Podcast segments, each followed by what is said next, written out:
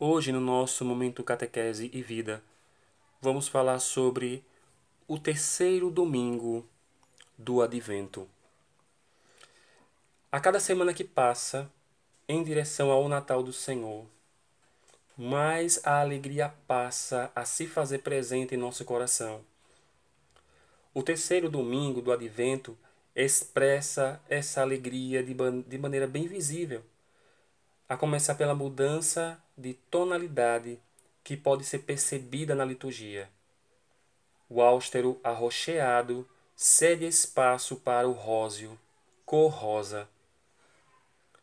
É muito comum que não apenas a cor dos paramentos usados pelos sacerdotes sejam rósea, mas também a de algum detalhe do presbitério. A vela acesa durante a celebração da Santa Missa no dia deste domingo, terceiro domingo do Advento, por exemplo, também costuma ser na tonalidade rósea, indicando que a alegria já começa a tomar conta do ambiente.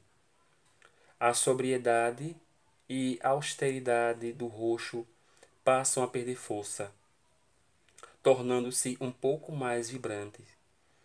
É justamente por isso que esse terceiro domingo do Advento também é chamado de Domingo da Alegria ou Gaudete. Essa expressão Gaudete está no imperativo plural do verbo latino gaudere, que significa alegrar-se. Dessa maneira, Gaudete traduz-se por alegrai-vos. Trata-se justamente da primeira palavra retirada da antífona de entrada da Santa Missa celebrada neste dia. Alegrai-vos sempre no Senhor. De novo eu vos digo, alegrai-vos. O Senhor está perto. Esta oração foi retirada da carta de São Paulo aos Filipenses, capítulo 4, versículos 4 e 5. Apenas a título de informação, Há dois domingos do ano litúrgico em que se permite usar a cor rosa nos paramentos, a saber, o quarto domingo da quaresma e o terceiro domingo do advento. O significado desse apelo visível da liturgia é muito bonito e profundo. Ele expressa que, mesmo em meio à espera, o povo de Deus deve recordar-se de que a alegria está próxima seja a alegria da Páscoa, seja a do Natal.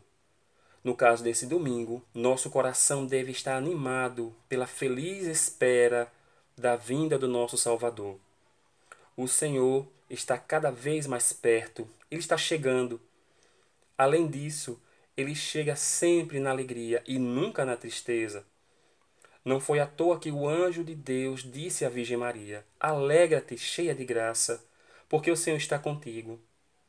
A causa da alegria da Virgem Maria não é outra senão a proximidade de Deus. Alegrai-vos, diz-nos São Paulo na liturgia de hoje, desse domingo, do terceiro domingo do Advento. E se julgávamos não ter motivos para isso, hoje tudo mudou. Que outro motivo de alegria poderia ser maior que a certeza da proximidade do Senhor?